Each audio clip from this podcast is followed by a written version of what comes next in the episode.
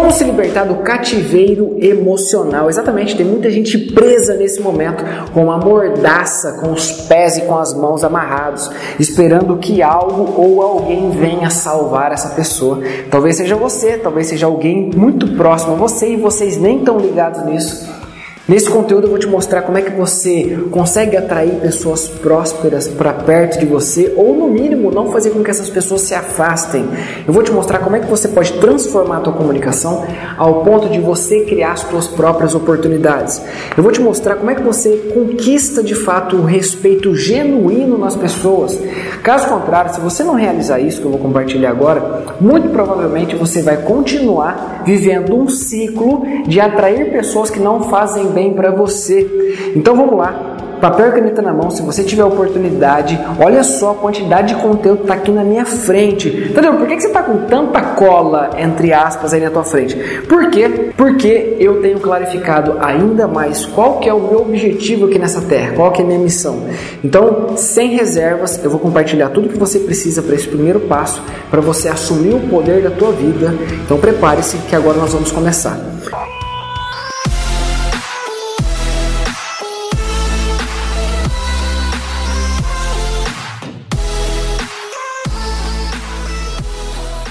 Primeira premissa que eu quero que você entenda: a qualidade da tua vida está diretamente relacionada à qualidade da tua comunicação.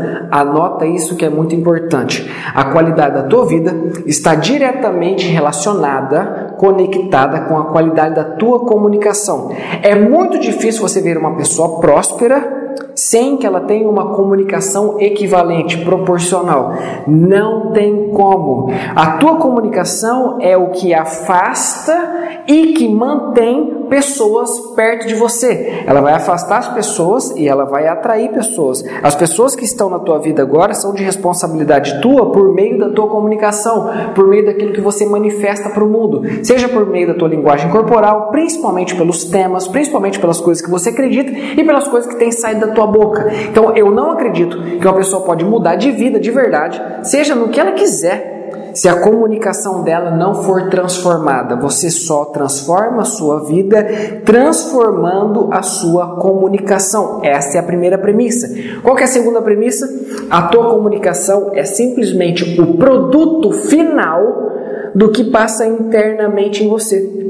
Então, muito comumente você deve ver pessoas que estão angustiadas, ressentidas, magoadas, com um sentimento de injustiça presente dentro delas.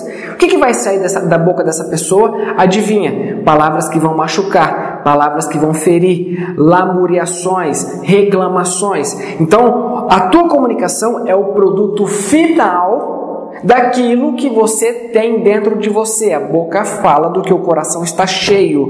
Toda pessoa que vem fazer treinamento comigo de comunicação, eu não entrego a comunicação logo de cara. Eu quero saber como é que ela tá, como é que ela tá na casa, como é que tá o relacionamento, como é que ela tá com os filhos. Teve gente que veio me procurar por causa de treinamento de vendas pela internet e eu não entreguei o treinamento de vendas pela internet.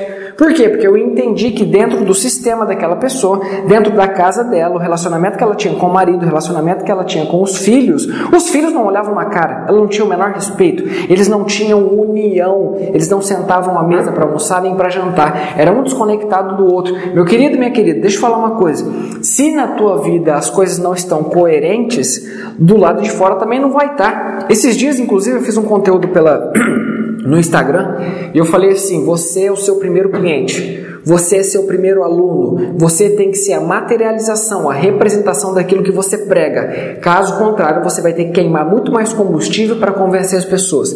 Imagina uma coisa: eu dou aula de principalmente comunicação, tá? Mas comunicação você nem tem noção, talvez, da profundidade que é, porque não é só sobre oratória. Oratória é a ponta do iceberg. Mas o meu core business, o meu negócio principal, o meu posicionamento é a comunicação. Imagina se eu chego para conversar com você ou para dar uma palestra para você, para tua equipe, para tua empresa e de repente lá no palco eu começo a manifestar toda uma timidez, uma insegurança, uma gagueira talvez, as palavras gramaticais saindo errado. Eu posso cometer falhas? Eu posso, mas eu me posicionando como um cara da comunicação, o alvo nas minhas costas se torna muito maior, porque as pessoas vão me conceituar. Então eu falei assim no vídeo: personal gordo não vende. Tadeu, você foi pesado, você foi preconceituoso. Só que eu não tô ali para julgar, para criticar o personal gordo. Eu tô ali para dar consciência para aquele personal que está acima do peso, que se ele não for a representação daquilo que ele prega, as pessoas não vão acreditar. E aí uma pessoa veio e contestou, olha, eu acho que isso não tem tanto sentido, porque eu acho que o resultado fala mais alto. Sim! Se você tiver muito resultado, as pessoas vão confiar no seu trabalho. Porém, se as pessoas não te conhecerem, a primeira impressão que elas vão ter de você vai bastar e talvez você crie uma barreira gigantesca, você não permite que as pessoas te conheçam.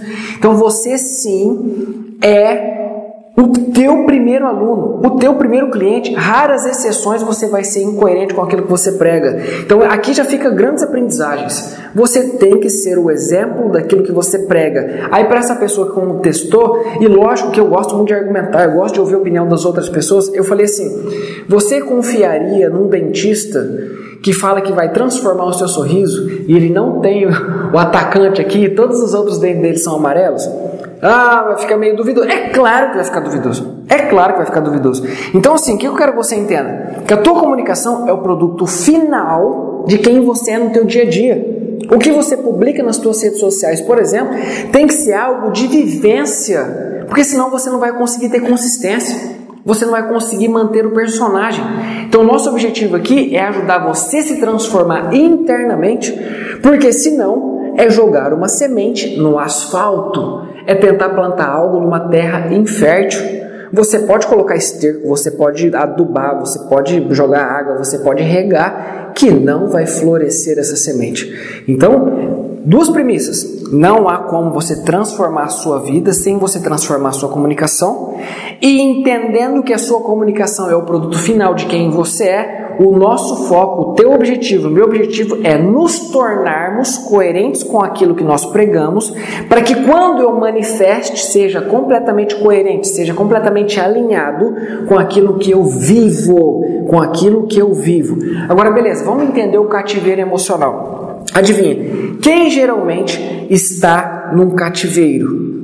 Quem está amordaçado, quem está com as mãos e com os pés amarrados, quem depende de algo ou de alguém para manter a sobrevivência daquela pessoa. Adivinha, vamos dar o um nome? Vamos, uma vítima. Uma vítima se mantém num cativeiro. Sabe qual é a primeira coisa que acontece quando a pessoa ouve sobre vítima? Ela pensa assim: Tadeu, eu não sou uma vítima, sou uma pessoa muito batalhadora, muito muito contrário a isso que está falando. Eu luto pelas minhas coisas, eu estou o tempo inteiro batalhando pela vida, eu cuido da minha família. É muito comum você ir a uma palestra. Eu, principalmente, já dei muitas palestras. E quando você está falando para aquela pessoa, porque você sabe do comportamento dela, você sabe que tem algo ali que precisa ser mudado, alterado, ela não toma consciência. Ela fala assim: Nossa, meu marido devia estar tá aqui. Ó, isso aí para o meu marido ia fazer muito sentido. Nossa, meu filho devia estar tá aqui. Meu patrão devia estar tá aqui. Quer dizer, ela está ouvindo, mas ela não está tomando consciência que aquilo é uma coisa dela. Ela sempre está pensando nas outras pessoas. Primeiro pense em você, tome consciência, porque essa é uma coisa muito difícil. Se eu te falar que método que eu trabalho de treinamento, muitas vezes é um método indireto de aprendizagem. Eu não contesto diretamente aquela pessoa, porque senão ela se fecha. Então eu tenho que bater de trivela. não sei se você sabe o que é isso. Bater de trivela é bater com os três dedos assim. Eu não vou de dedão, porque o dedão muitas vezes dá uma porrada tão grande na pessoa que ela assusta. Então é o seguinte. Talvez você esteja nesse momento sendo uma vítima e você não sabe. Eu quero te descrever o que é uma vítima. Às vezes, alguém da tua família ou alguém muito próximo a você esteja se comportando como uma vítima, só que eu quero que você entenda que Comportar-se como uma vítima é simplesmente um estágio, não é algo permanente. Pode ser que você esteja se comportando como uma vítima, só que você não é uma vítima. Tadeu, me fala sobre a vítima. A vítima é aquela pessoa que você, você vai identificar de cara é aquela pessoa que não se responsabiliza pelos resultados que tem na vida. Ela vai falar o seguinte: Tadeu, sabe por que eu estou assim? Porque o Bolsonaro porque o Lula, porque a Dilma, porque o Temer, porque o prefeito da minha cidade, ela sempre arruma uma desculpa, uma justificativa que pode parecer tão boa, tão boa, tão boa, mas que vai manter ela naquela situação. Essa é a vítima, entendeu? Mas realmente nós não temos controle sobre tudo. Muitas coisas acontecem na nossa vida que nós não temos controle, que nos afetam diretamente, como por exemplo o que aconteceu no mundo inteiro nos últimos tempos, né? Entendeu? Eu tive minha loja fechada. Você está falando que eu sou inteiramente responsável por isso? Não, calma. A vítima, vamos lá, só para identificar a vítima. A vítima é aquela assim, ó. Sabe por que eu não consigo emagrecer? Porque o meu marido não me apoia. Porque na verdade eu até entrei em contato com a nutricionista, ela ficou de me mandar receita, ela não mandou. Por isso que eu estou nessa situação. Sabe por que eu não estou bem na vida? Porque o meu pai não pagou minha faculdade. Cara, se meu pai tivesse pagado minha faculdade, a minha vida teria sido muito diferente. Sabe por que eu não vou na academia? Porque a academia é longe. Também não sei por que fazer uma academia tão longe. Sabe por que eu não estou fazendo tal coisa? Porque eu não investi no meu projeto, porque os meus filhos tomam muito meu tempo. Então quer dizer, a vítima ela sempre está responsabilizando alguém ou algo pela situação da própria vida. Ela nunca tem culpa. Ela nunca tem culpa. Sempre há alguém que foi maldoso com ela. A vítima carrega um ressentimento. A vítima carrega uma mágoa. A vítima carrega um senso de injustiça muito comum. Ela sempre está se sentindo injustiçada. E como que você percebe isso na comunicação de uma vítima? Vamos identificar ela.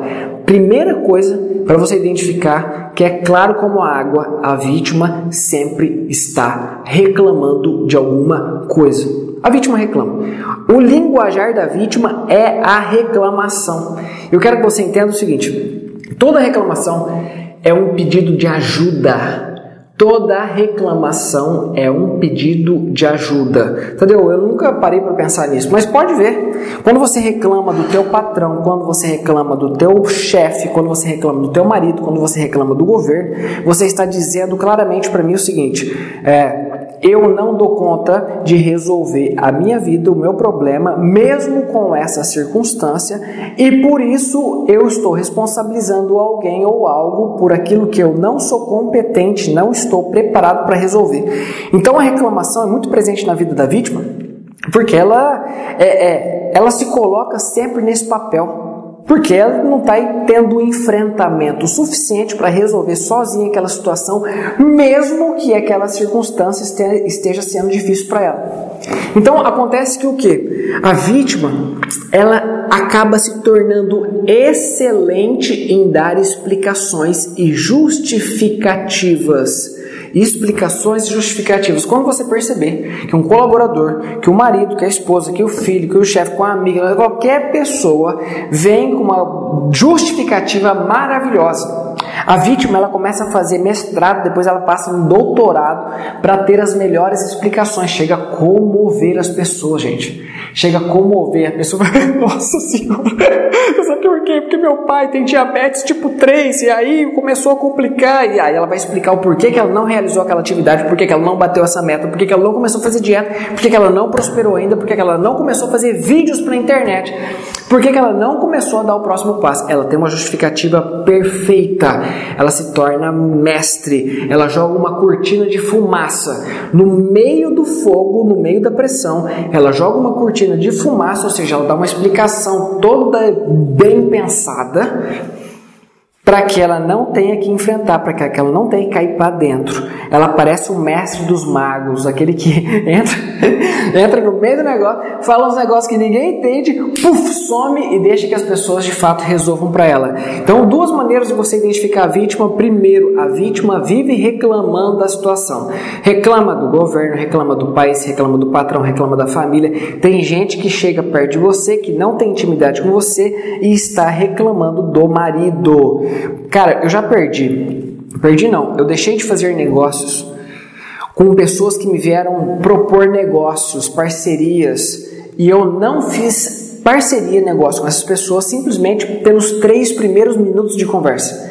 Pessoa entrou no escritório, logo que sentou, as primeiras palavras que caíram da boca dela foi de foram de reclamação. Sabe por que eu estou na situação? Porque o meu antigo sócio me passou a perna. Opa, peraí, Peraí, peraí, peraí. Você nem tem intimidade comigo, você nem me conhece, você já está falando mal de alguém que eu não conheço para justificar a situação que você está hoje, eu já, eu já falo assim: ó, peraí, peraí, peraí. Essa pessoa está se comportando como vítima. Se ela está se comportando como vítima com o ex-patrão, com o ex-sócio, o que, que ela vai fazer comigo?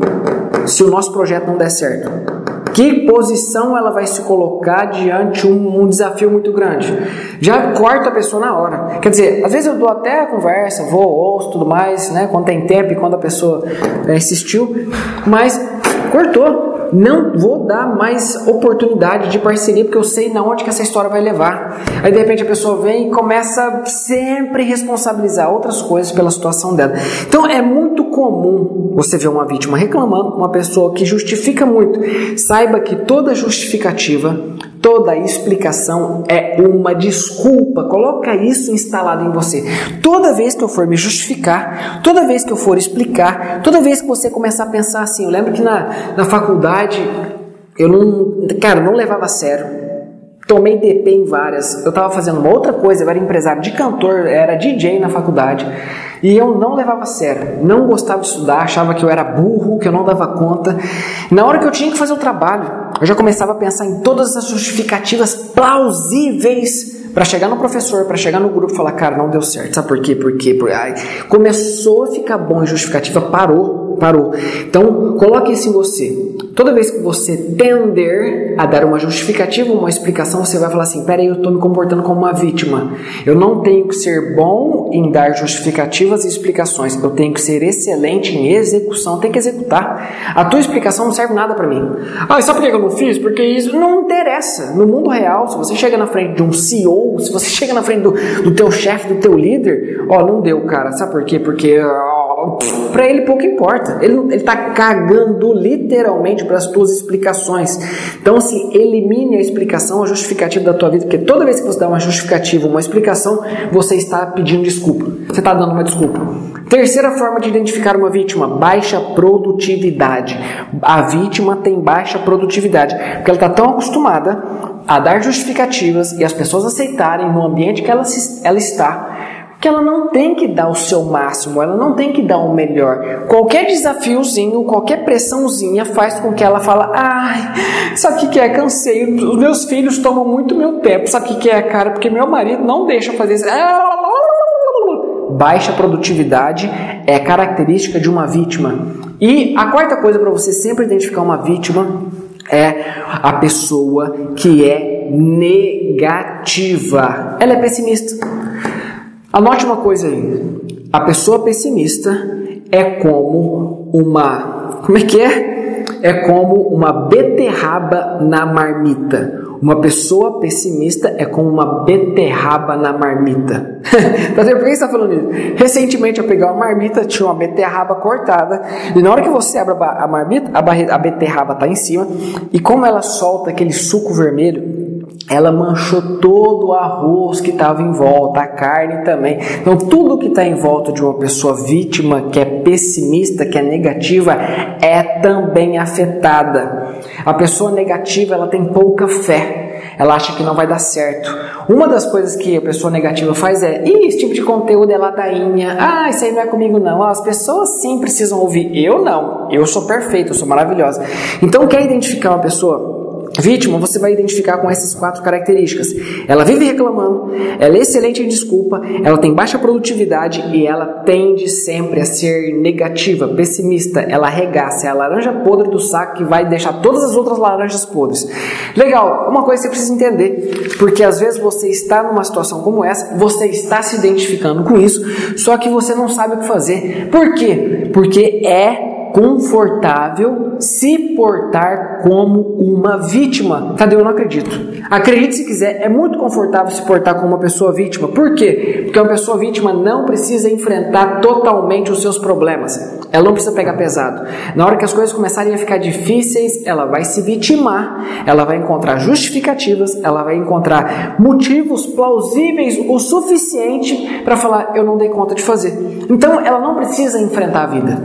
E saiba que para você crescer é tudo difícil. É, é, fazer dieta difícil. Alguém que te fala que é, ficar rico é fácil, ficar uma saúde boa é fácil, e, e, nada disso é fácil. É difícil, tudo é difícil. Ter um bom relacionamento com o seu cônjuge é difícil, porque você vai ter que alinhar expectativa, valor, você vai, vocês vão ter que se treinar. Tudo é difícil. As coisas boas são difíceis. As coisas grandes demoraram tempo a ser construído. Uma pessoa vítima não constrói nada grande, porque ela não dá conta de chegar até aquele patamar. Ela vai desistir no caminho, porque as coisas vão ficar difíceis e ela vai desistir. Então, assim, não precisa enfrentar os seus próprios problemas. Então é confortável para a vítima porque alguém vem e salva ela, sacou? Ficou difícil, ela, ah, sabe o que, é mãe ou pai? Aí o pai vem e ajuda, aí o amigo vem e ajuda, aí o marido vem e ajuda, aí a irmã vem e ajuda, e aí fica fácil.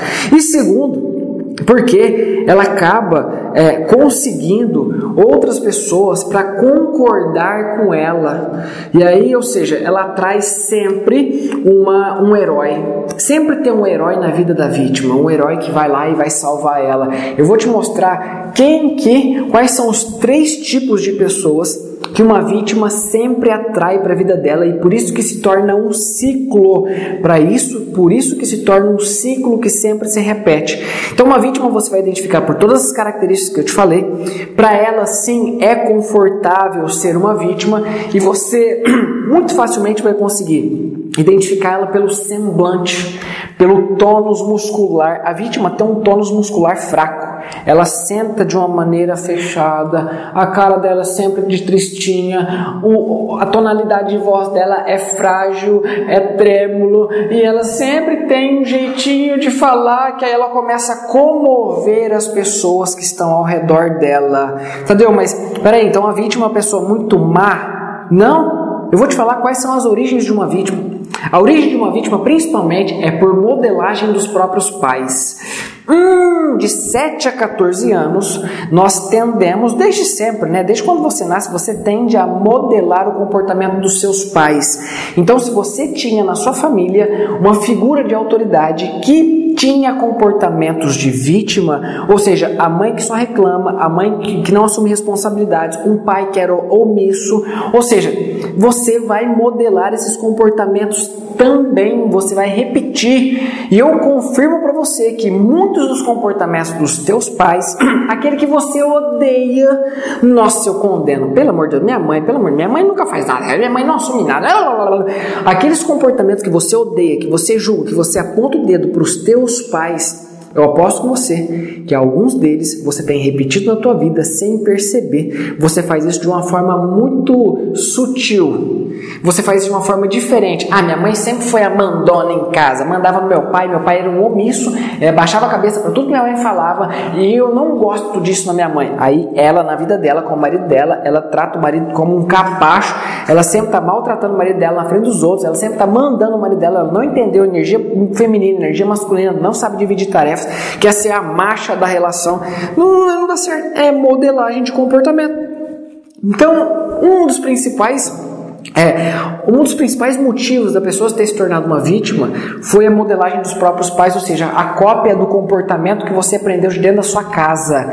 Segundo motivo, baixa autoestima. Baixa autoestima. O que é autoestima, Tadeu? É estimar, é saber qual é o seu valor. Se você não sabe qual é o seu valor, você vai se submeter a relacionamentos tóxicos. Você vai se submeter a relacionamentos abusivos. Então, se você não sabe quem você é, se você não sabe quais são as suas características positivas, se você não sabe quais são os seus atributos, se você não se sente merecedor de uma boa vida, se você acha que você não é bem-vindo nos grupos, você vai ficar com aquele pensamento assim: ah lá, ninguém me chamou. Ah lá, as pessoas estão fazendo um grupinho e ninguém me quer lá. Tá vendo? Eu não tenho sorte, eu não tenho aceitação e por aí vai. Então, é, seja na intimidade, marido e mulher, seja no trabalho, seja no âmbito social, é a, a vítima é a pessoa que é zoada, que é caçoada pelos próprios amigos, que não é valorizada. E aí o que acontece? Pessoas identificam que você é uma vítima e acabam te tratando de tal forma que você se sinta bem e confortável na posição que você está. Então, ou seja, terceiro motivo para construir uma vítima é a, a baixa autoestima. Esse é o segundo motivo. Quarto motivo aqui então, culpa constante. Você vítima sente, carrega uma culpa com você, seja por algo que você de fato praticou e isso te gerou uma culpa, seja porque você aprendeu que tinha que ter culpa com os seus próprios pais, é aquela, aquele pai ou aquela mãe que ficava julgando o tempo inteiro, que ficava criticando o tempo inteiro, que colocava um peso nas costas que não era necessário. É aquele pai que falava assim: Nossa, mas você também não, não vale nada, você não presta, você deixou de fazer aquilo. Então você acostumou tanto ter culpa que você carrega essa culpa junto com você e ela não permite que você cresça. Saiba que uma culpa, saiba que a culpa que você carrega faz com que você tenda a se punir de alguma forma. Uma pessoa que não está bem resolvida com ela mesma, ela sente culpa Saca só, ela vai arrumar um marido que vai trair e ela vai continuar nesse relacionamento. Ela vai arrumar um marido que vai é, bater nela, ela vai continuar nesse relacionamento. Ela vai arrumar um trabalho que as pessoas não valorizam, que ela tem que ser escravizada, entre aspas, que ela tem que ser muito explorada, que ela tem que ganhar pouco. Ela vai judiar do próprio corpo, ela não vai cuidar de si, ela não vai nutrir o amor próprio. Por quê? Porque ela sente culpa. E uma pessoa que está sentada na cadeira do réu tem que ser condenado. Então, se você carrega uma culpa, você não vai se permitir ter ter merecimento, você não vai se permitir crescer na sua carreira, você não vai se permitir ter um bom relacionamento, ser feliz, ser amado. Então você está entendendo aqui qual é a origem de uma vítima. Então, primeiro ponto aqui, modelagem dos próprios pais. Estou recapitulando tudo que eu estou falando para você. Segundo, autoestima baixa. Terceiro, culpa constante. E quarto, que já está incluído no que eu falei, baixo auto-merecimento. Só que, Tadeu, qual é a consequência de ser uma vítima antes de nós apontarmos aqui a solução? Tadeu, me fala quais são as consequências. Você sempre vai atrair três tipos de pessoas para perto de você. Primeiro tipo de pessoa, outras vítimas. Uma vítima sempre atrai uma outra vítima. É um ninho, se torna a, a tribo dos vitimizentos que falam a linguagem do vitimês. Então você sempre vai ver uma vítima sentada com uma outra vítima reclamando de alguma coisa que os dois concordam.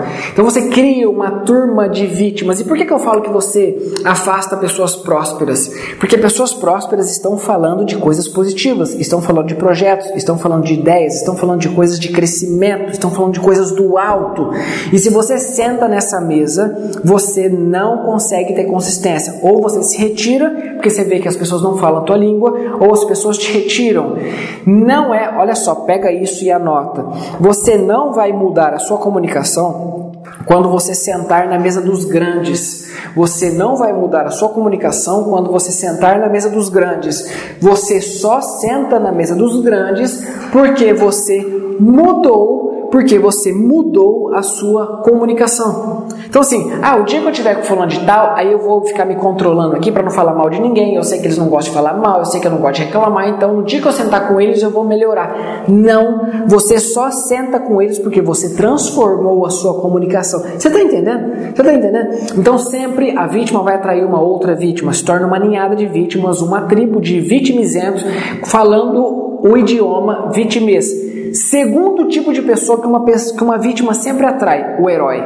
O herói sempre quer salvar alguém. Na cabeça dele, pela história dele, ele ele está passando pela, pela alta aprovação de ser o herói da vida de alguém. Então, o herói é aquele cara ou aquela mulher que vai olhar para alguém que está numa situação muito pior que o dele muito pior que o dela, ela fala assim: Eu preciso salvar essa pessoa.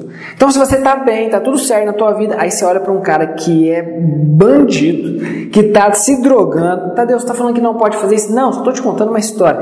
Um cara que você sabe que tem um passado que está condenando ele, e não importa o passado, o passado é passado, não tem problema, mas você está percebendo ali nitidamente que esse cara vai te dar problema. Mas a heroína, ela fala: Não, eu, eu tenho que salvar esse cara. No fundo, no fundo, ele é um cara bom. É o herói em prática prática o herói querendo salvar pessoas. Então, a vítima, você vai atrair, você que está sendo vítima, você vai atrair um herói na tua vida, e às vezes esse herói pode estar tá sendo teu marido. Por muitas vezes eu já tive pessoas que vieram até mim falando: Tadeu, eu preciso que você dê um jeito na minha esposa, eu preciso que você ajude a minha mulher, porque ela tem muito potencial, mas ela está acomodada, ela está lá deitada, e eu preciso salvar ela. Aí o cara vem, ele paga o treinamento, ele está se dedicando, termina a aula, o cara me liga, ele quer saber como é que foi. E a pessoa em si, que é a vítima no caso, que está esperando alguém salvar a vida dela, ela não põe tanto em prática, porque para ela é muito confortável alguém cuidando da vida dela. Então a vítima sempre vai atrair um herói. Sacou? Duas pessoas que você atrai, outras vítimas e um herói. E a terceiro tipo de gente que a vítima sempre atrai algozes vilões. O vilão sente cheiro a 10 quilômetros de distância de uma vítima. Você sabia que mendigos, por exemplo, eles sempre vão pedir dinheiro para as pessoas que aparentam ter um semblante de mais empatia? Ou seja, aquelas pessoas que aparentam ter um semblante de mais coitadinho. O, Tadeu, isso é baseado em, pesquisa, tá? Só para você saber. Assim como o assaltante sempre vai chegar perto daquela pessoa que tem um tônus mais fraco, que tem um semblante mais fraco.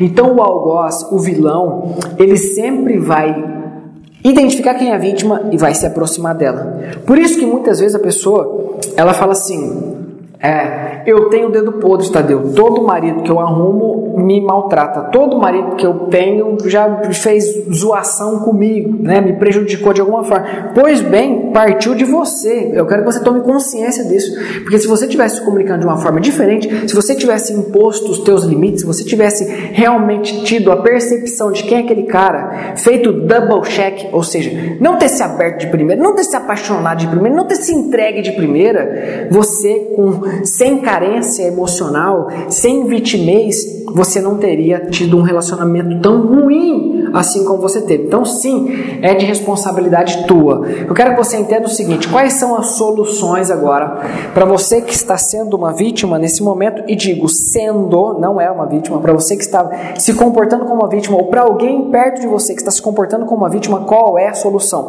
Primeiro, primeiro, anota instalar o autogoverno na tua vida. O que é o autogoverno? É você entender que você é o único responsável por tudo o que te acontece. Tadeu, eu não concordo com isso. Calma. Você é o responsável pelo corpo que você tem, você é responsável pelo tanto de dinheiro que você tem no banco, você é responsável pelo teu relacionamento, você é responsável pelos teus filhos te amarem ou te odiarem, você é responsável por tudo que você está vivendo, é responsabilidade tua. Tadeu, mas e aquelas coisas que saem do nosso controle? E aquelas coisas que não dependeram de nós para acontecer. Eu quero te falar uma coisa. Sim, nós não temos controle sobre tudo. Só que você tem controle com o que você vai fazer com o que te aconteceu. Você não teve culpa da casa que você nasceu, dos pais que você teve, da criação que você teve. Você não teve culpa de nada disso. Só que o que você vai fazer com essa informação é de responsabilidade tua. Tadeu, eu tive um pai que me bateu muito. Ótimo. Agora você aprendeu que o que tem que reinar dentro da sua casa é o amor.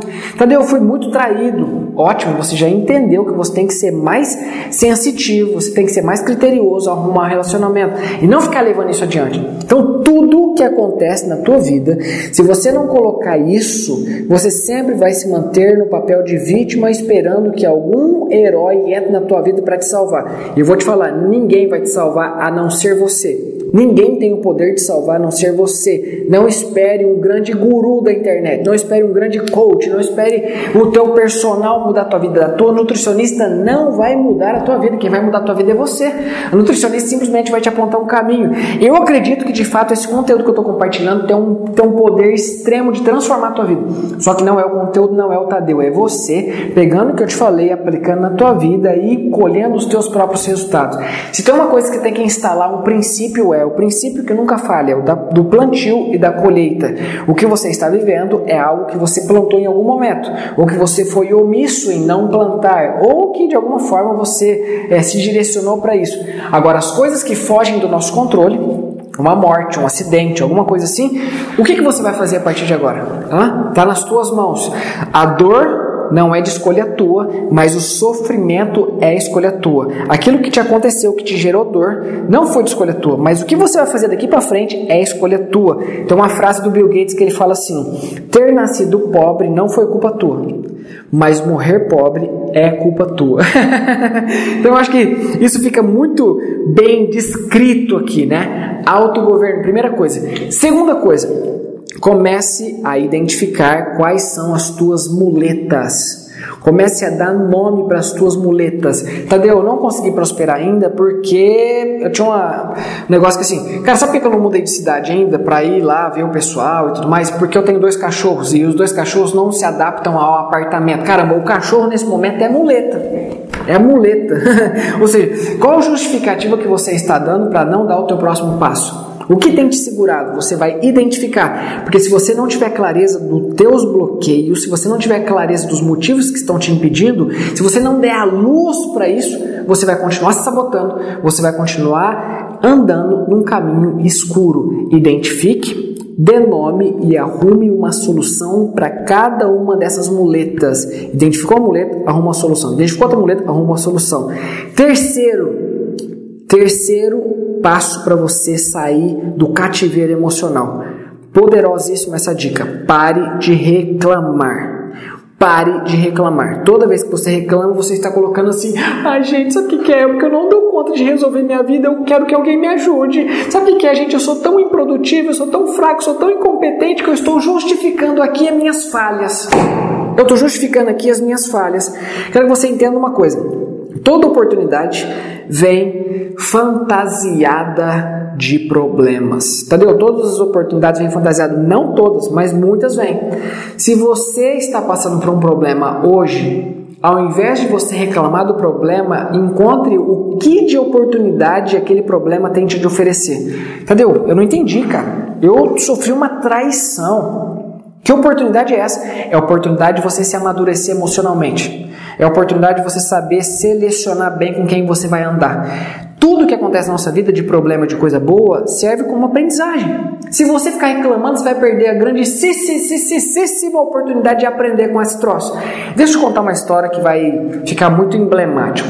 Eu vou te contar uma história do José do Egito. José do Egito foi o seguinte: ele era muito mimado pelo pai e os irmãos dele começaram a ter muitos ciúmes, ao ponto deles planejarem uma traição.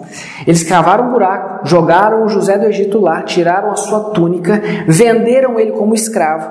José do Egito para o pai, ele estava morto. Os irmãos falaram: Cara, o José do Egito não sobreviveu, foi morto por um animal no meio da selva e não sobrou mais nada dele.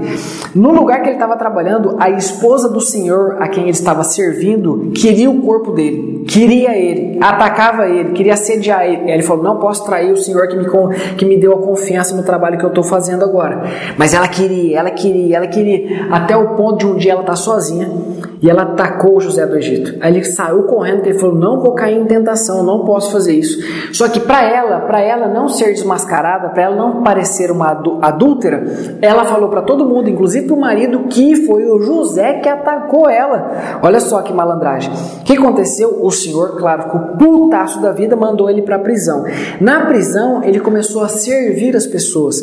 Tanto é que ele teve um cargo de confiança ali. E aí, um dia, dois prisioneiros do faraó estavam presos e aí falaram, cara, por favor, ajude a gente aqui a decifrar esses sonhos que nós tivemos. O José foi lá, serviu, ajudou aqueles dois caras que eram servos do faraó. E ele combinou com o cara assim, inclusive, olha, eu vou te ajudar, mas por favor, quando você voltar e você vai voltar a trabalhar para o faraó, quando você voltar, por favor, fala de mim. Eu tô preso aqui, cara, eu quero sair. Por favor, fala para ele de mim. Sabe o que aconteceu? O copeiro, ou seja, esse colaborador do faraó que estava preso, ele foi ajudado pelo José, voltou a trabalhar para o faraó, só que ele não mencionou o faraó. Dois anos se passaram, o José estava preso ainda, até que um dia o faraó teve um sonho, na verdade ele teve dois sonhos, que ninguém, nem os magos conseguiam decifrar. Aí sim o copeiro, depois de dois anos, sem mencionar o José, falou assim: Cara, tem um cara na prisão que conseguiu de fato decifrar os sonhos com uma exatidão muito perfeita. Chama ele lá, chama ele lá. Na hora que o José chegou na frente do faraó, o faraó contou quais eram os dois sonhos que ele teve. O José foi lá, decifrou qual era o sonho e além disso, ele deu uma consultoria para o faraó. Ele falou, cara, ó, os, teus, os seus sonhos representam isso, isso, isso, e o que você deve fazer agora é isso, isso, isso, isso, isso. Sabe o que aconteceu? Resumindo bem a história aqui para você, o José do Egito se tornou governador do Egito. E ele teve a oportunidade, inclusive, de se vingar dos seus irmãos que traíram ele, que venderam ele como escravo. Só que muitas pessoas falam da história do José do Egito como o grande perdão que ele proporcionou para os irmãos ali e para os familiares. Só quero trazer um outro viés. Eu aposto que José do Egito não teria se tornado grande governador e rico do jeito que ele foi se ele reclamasse da vida. Imagina só a cena do José do Egito na frente do faraó, na grande oportunidade que ele teve de gerar valor, de mostrar a sabedoria que ele tinha. Ele falar assim: o faraó, beleza, eu posso te ajudar, mas eu tenho que te contar uma coisa. Cara, meus irmãos me traíram. Nossa, pelo amor de Deus, minha vida tem sido injustiça após injustiça. Meus irmãos me traíram, a outra mulher me condenou, falou que eu tinha atacado ela, foi tudo uma mentira mentira. Eu, inclusive, ajudei o teu copeiro lá na, na, na prisão, ele ficou dois anos, não falou nada de mim. Cara, o faraó ia olhar para ele e falar assim: Ih, é escravo. Devolve ele para a prisão. Me ajudou aqui, decifrou meu sonho, mas devolve ele para a prisão. Uma das grandes aprendizagens, tem muitas aprendizagens na história do José do Egito, foi essa. Ele não reclamava. Em nenhum momento da passagem você viu ele reclamando, ele se lamuriando pela traição dos próprios irmãos. Então, assim, uma coisa que você tem que fazer é parar de reclamar, porque você vai afastar pessoas certas de perto de você, você vai atrair outras vítimas para perto de você. Então, assim, perdoe quem te fez mal, perdoe o que você fez de mal na tua vida e dê seguimento dê continuidade, dê direcionamento. Na hora que você abrir a boca, abra a boca para abençoar as outras pessoas, abra a boca para servir as outras pessoas. Na hora que você for falar de alguém, fale bem das pessoas que você conhece. Caso contrário, você vai sentar na cadeira do réu e vai continuar sendo uma vítima miserenta que não vai crescer na vida e vai continuar simplesmente ciclo após ciclo atraindo algozes, ou seja, vilões, heróis e vítimas. E isso vai ficar muito confortável para você. E quarto ponto aqui, na solução busque ajuda. Busque ajuda. Às vezes está sendo uma vítima nesse momento porque você está passando por um problema que você não dá conta de resolver sozinho. E isso é normal. Todos nós precisamos de ajuda. Eu mesmo contrato muitos profissionais para me ajudar. Inclusive, nesse momento, acabou de ser um eletricista aqui da minha casa. Ele veio instalar essas lâmpadas, lâmpadas aqui do teto. Eu sei instalar as lâmpadas? Não. Eu chamo alguém para me ajudar. Então, qual é o problema que você está passando hoje? Que você não está conseguindo resolver sozinho e que se você chamasse alguém para resolver, putz, cara, você daria um salto tremendo.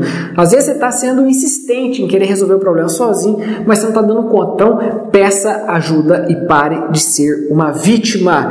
Agora, você que está aqui me assistindo até agora, parabéns por você ter chegado tão longe nesse conteúdo. Eu espero que você coloque em prática tudo isso que eu te falei.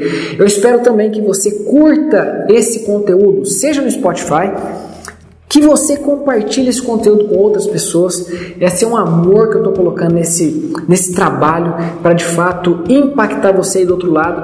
E saiba que eu não tenho como ver quem está tá ouvindo no Spotify, não tenho como ver quem está assistindo no YouTube. Eu gostaria muito de saber quem está comigo nessa jornada. Então deixa seu comentário aqui no YouTube, deixa seu comentário aí é, no Instagram, tira um print desse, desse conteúdo, poste nos teus stories e me marque Tadeu Fernandes Filho.